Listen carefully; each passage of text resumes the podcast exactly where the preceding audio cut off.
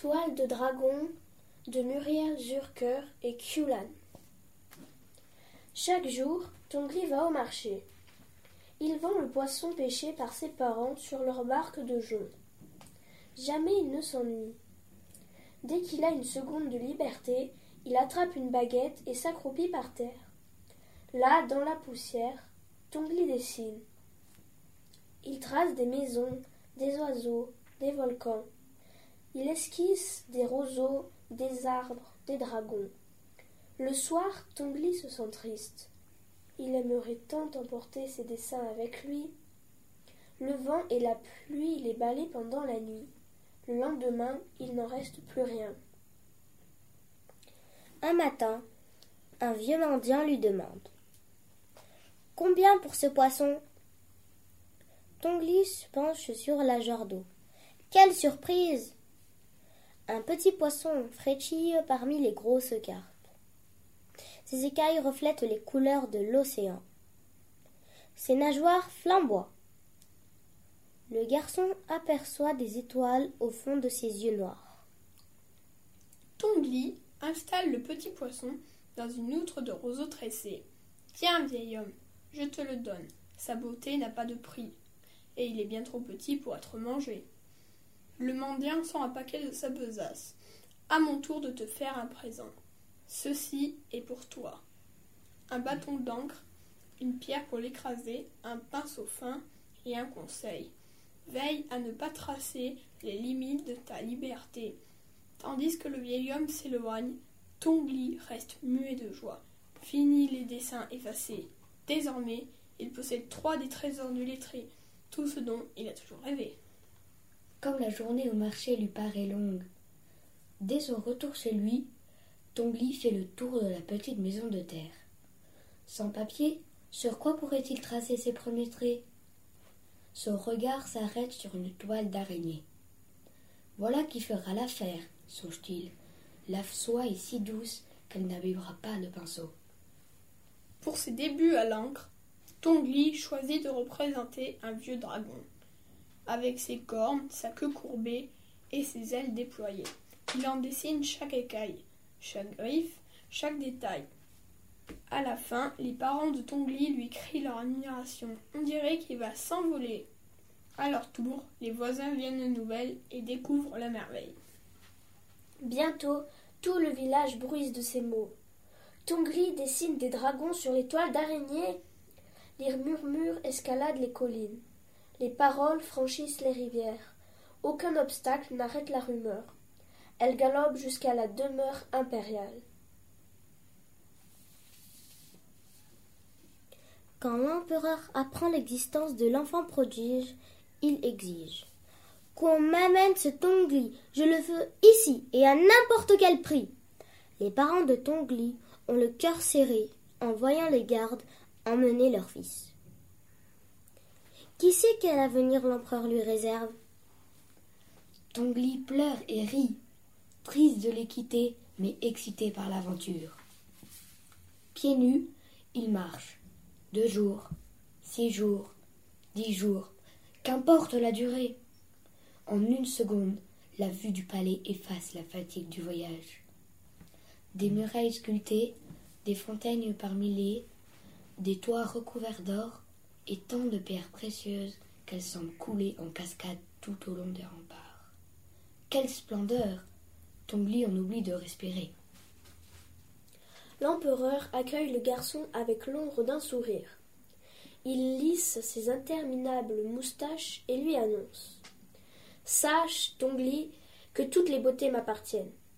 Je les garde ici, enfermées en ma demeure. Toi, tu peindras un dragon sur les toiles d'araignée, de chacune des mille et une pièces du palais.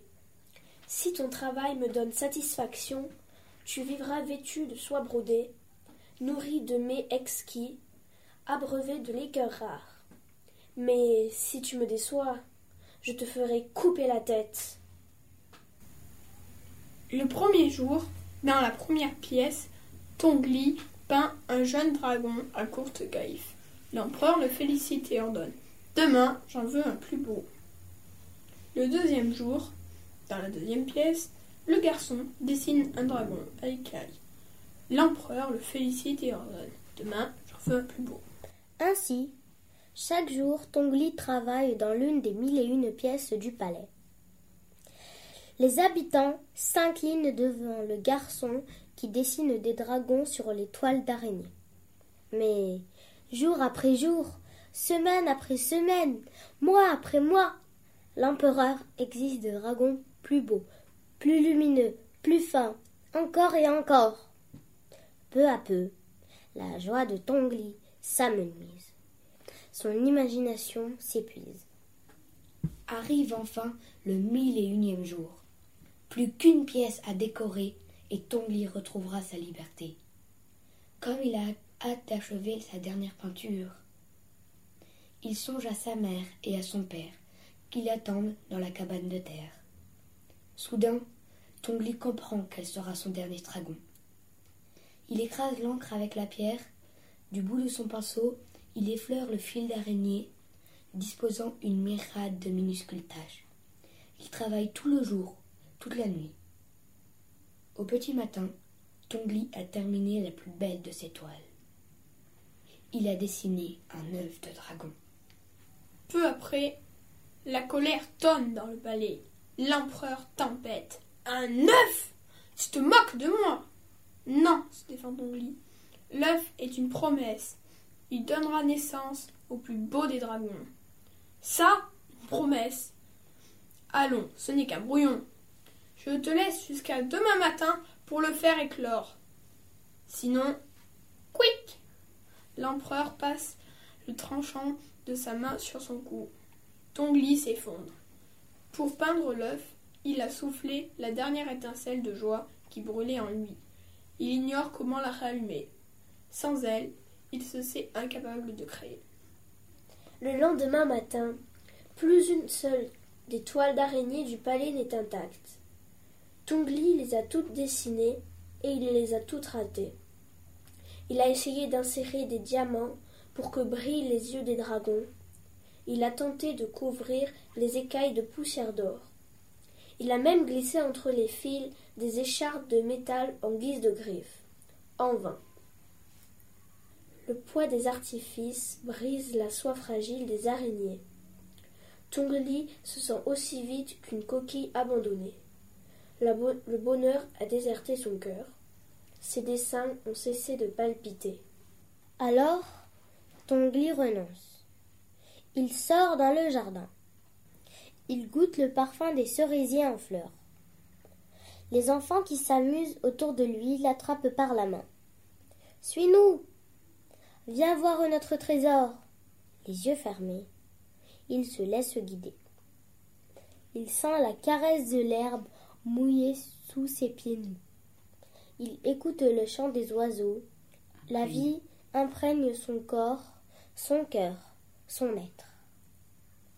Comme il aimerait retrouver ses parents dans leur petite maison de terre. Mais il est trop tard. L'empereur s'approche. Les enfants se sauvent. Les oiseaux se taisent. La voix brise l'harmonie du jardin. Es-tu à l'origine de cette perfection? Surpris par la question de l'empereur, Tongli ouvre les yeux. À ses pieds resplendit une toile d'araignée. Couverte de mille et une gouttes de rosée, elle scintille au soleil, plus belle qu'un bijou de perles. Le garçon répond Je ne saurais créer une telle splendeur. Seule la rosée du matin y parvient. L'empereur lisse ses interminables moustaches avant de commander. Disparais de ma vue, Tongli. Je n'ai plus besoin de toi. Puis il ordonne à ses gardes qu'on aille me chercher cette rosée du matin.